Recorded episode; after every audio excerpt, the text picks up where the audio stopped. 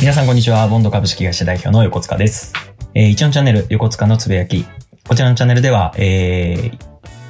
お仕事のこと、プライベートのこと、あとは、あ思ったこととか、時事問題とか、なんかいろいろお話ができればなと思っております。ジャンルにとらわれず、いろいろお話をしていきたいと思っております。今日はですね、えっと、昨日の、えー、皆さんも多分ごご存知かもしれない事件が、僕の今住んでる、あの、わらびっていうところに、もう住んでるアパートのすぐ近くに、で起きていて、あのーすごい、怖かったんで、あのーその話します。怖かったですって話です。今日はなんで、ちょっと超オフのお話なんですけど、あのー昨日のよ夜夜じゃないか、夕方、お昼ぐらいか、から、あのー発砲事件、埼玉県の戸田市と、えー、っと、なんだっけ、わらびか。わらびで、発砲事件があって、郵便局に立てこもり事件が、郵便局に犯人が立てこもるという事件が発生したのをご存知でしょうか？まあ多分、埼玉県済みの方は知ってるし、全国テレビでも流れてたと思うんだよな、中継で。実はですね、あそこの、あの、話題になっていた郵便局から5分ぐらい、5分、10分かかんないところに、僕住んでます。今。お家借りてます。やばくないですか？でさらにやばかったのが、ちょうど月末だったんですね。10月31日で。で、午前中銀行行ったり、あの、振り込み作業とかをしていて、ちょっといろいろね、あの、ごたごたしてしまって、お昼ぐらいになっちゃったんですよ。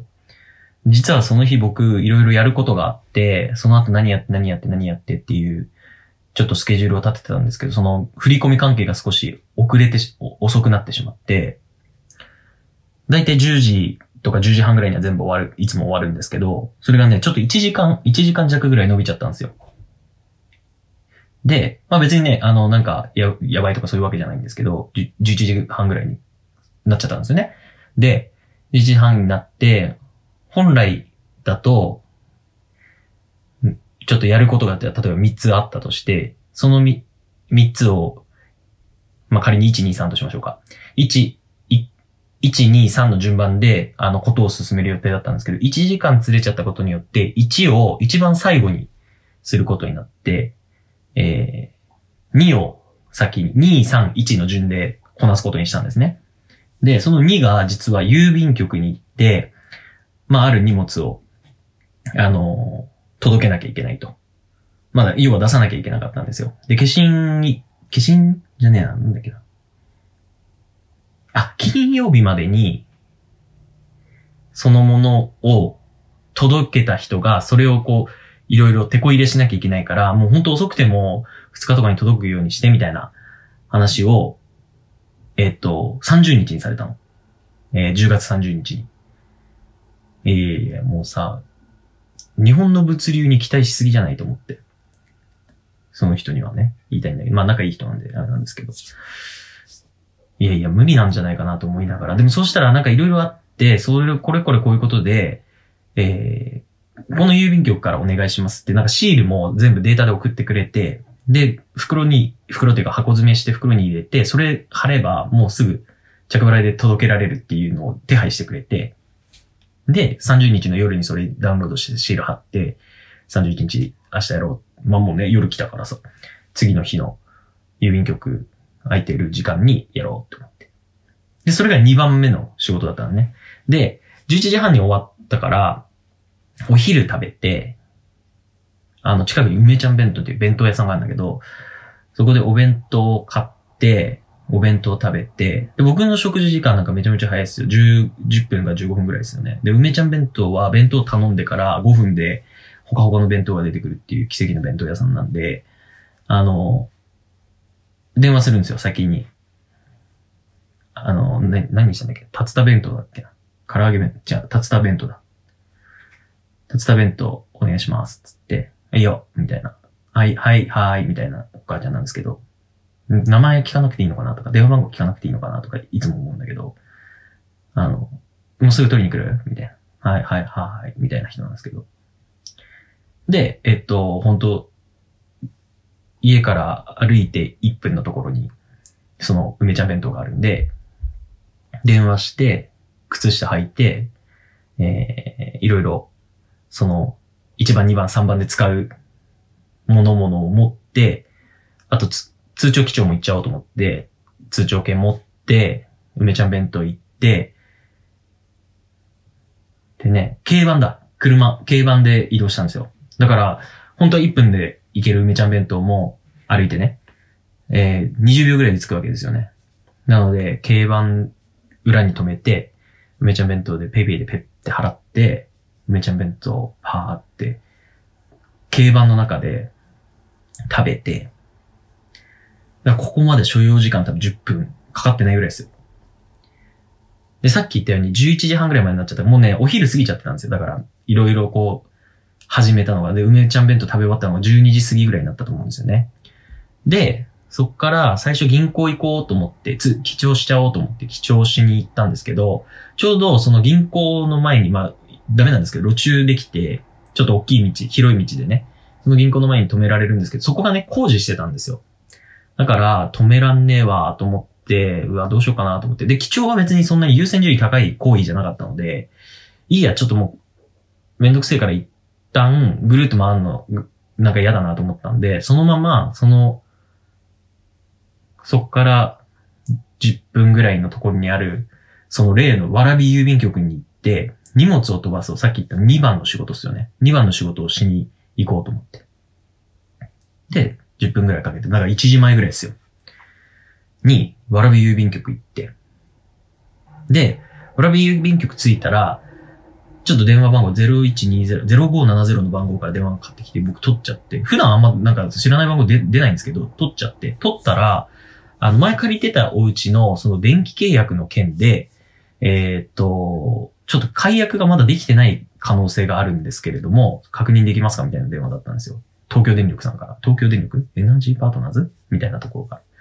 で、えっと、はぁと思って。で、個人情報確認、向こうから言ってくれた。なんか、なんか詐欺かなとかといろいろ思ったんですけど、そうじゃなくて、ほんとシンプルにその、電気料金の解約し忘れてません？みたいなお電話だったんですよね。で、まあ、結果忘れてたんですよ。忘れてて、で、いろいろ個人情報の確認とか、なんかその事実確認をするのに、いろいろね、その電話を本当通話記録見るとわかるんですけど、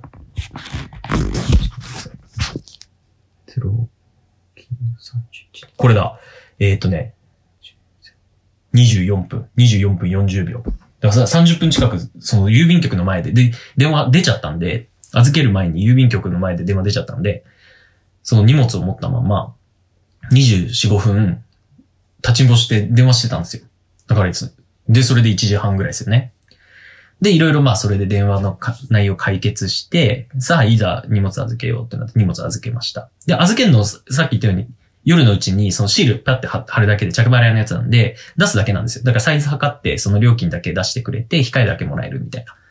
なんでまあもう出したらほんと秒で終わっちゃうんですけど。で、バンバンバンって終わって、まあほんと普通のいつもの郵便局。で、普段ね、僕郵便局ってあんま使わないんですけど、なんか久々にその郵便局の中に立ち入ってね、あの、本当に久々にですよ。何ヶ月ぶりに、何年、何年は言い過ぎか。何ヶ月ぶりに。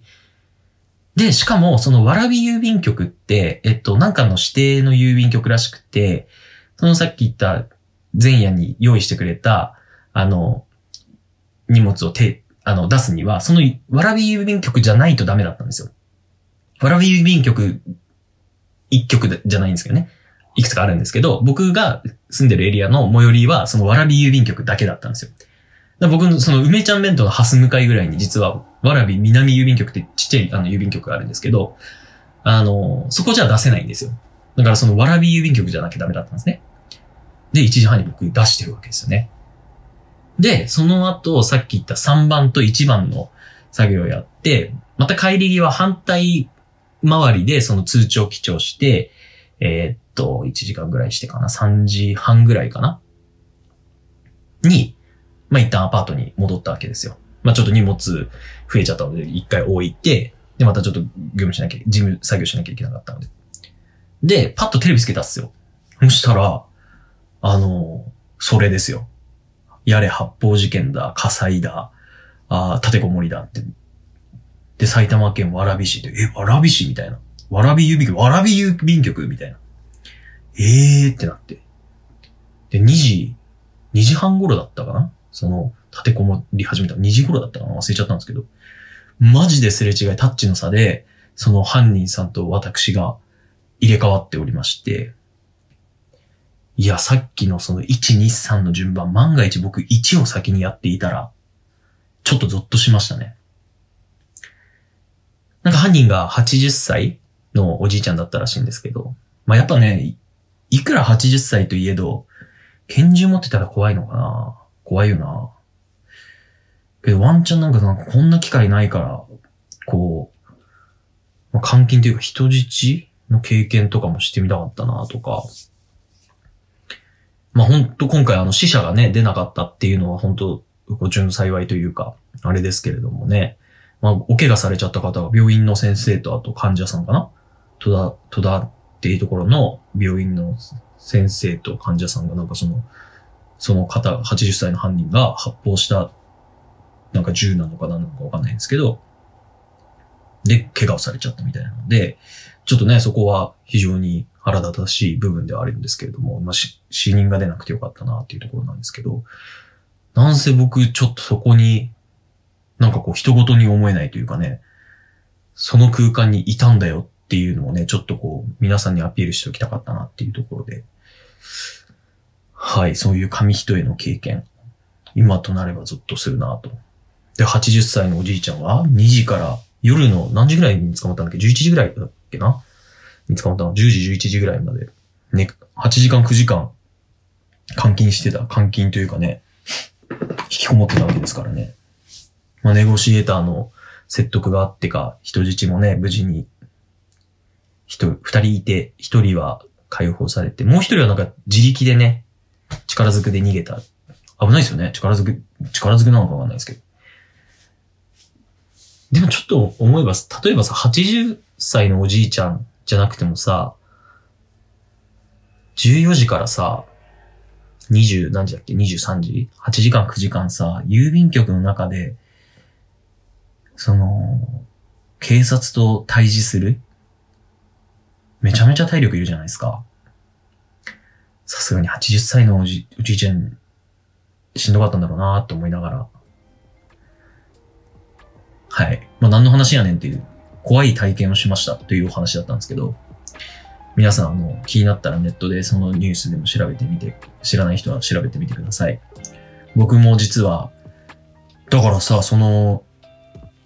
そうよ。明日までにその、俺が出した荷物届くかどうかも心配よね。だってそこまでにくれって言って、その郵便局じゃなきゃダメって言われて、その郵便局が当日、あんなことになっちゃってんだから。俺の荷物なくなっちゃってんじゃない？なんなら、もう。大丈夫かね？わかんないけど。そうしたらどうしてくれちゃうんだろうね？っていう話ですね。確かにそうっすね。なんか壊れてたら嫌だな。壊れてたら。まあ、いっか。届かなかったよって言われたら、いやさーって話するしかない。きっとそのおじいちゃんがなんか壊しちゃったかもしれないって言おうかな。っていう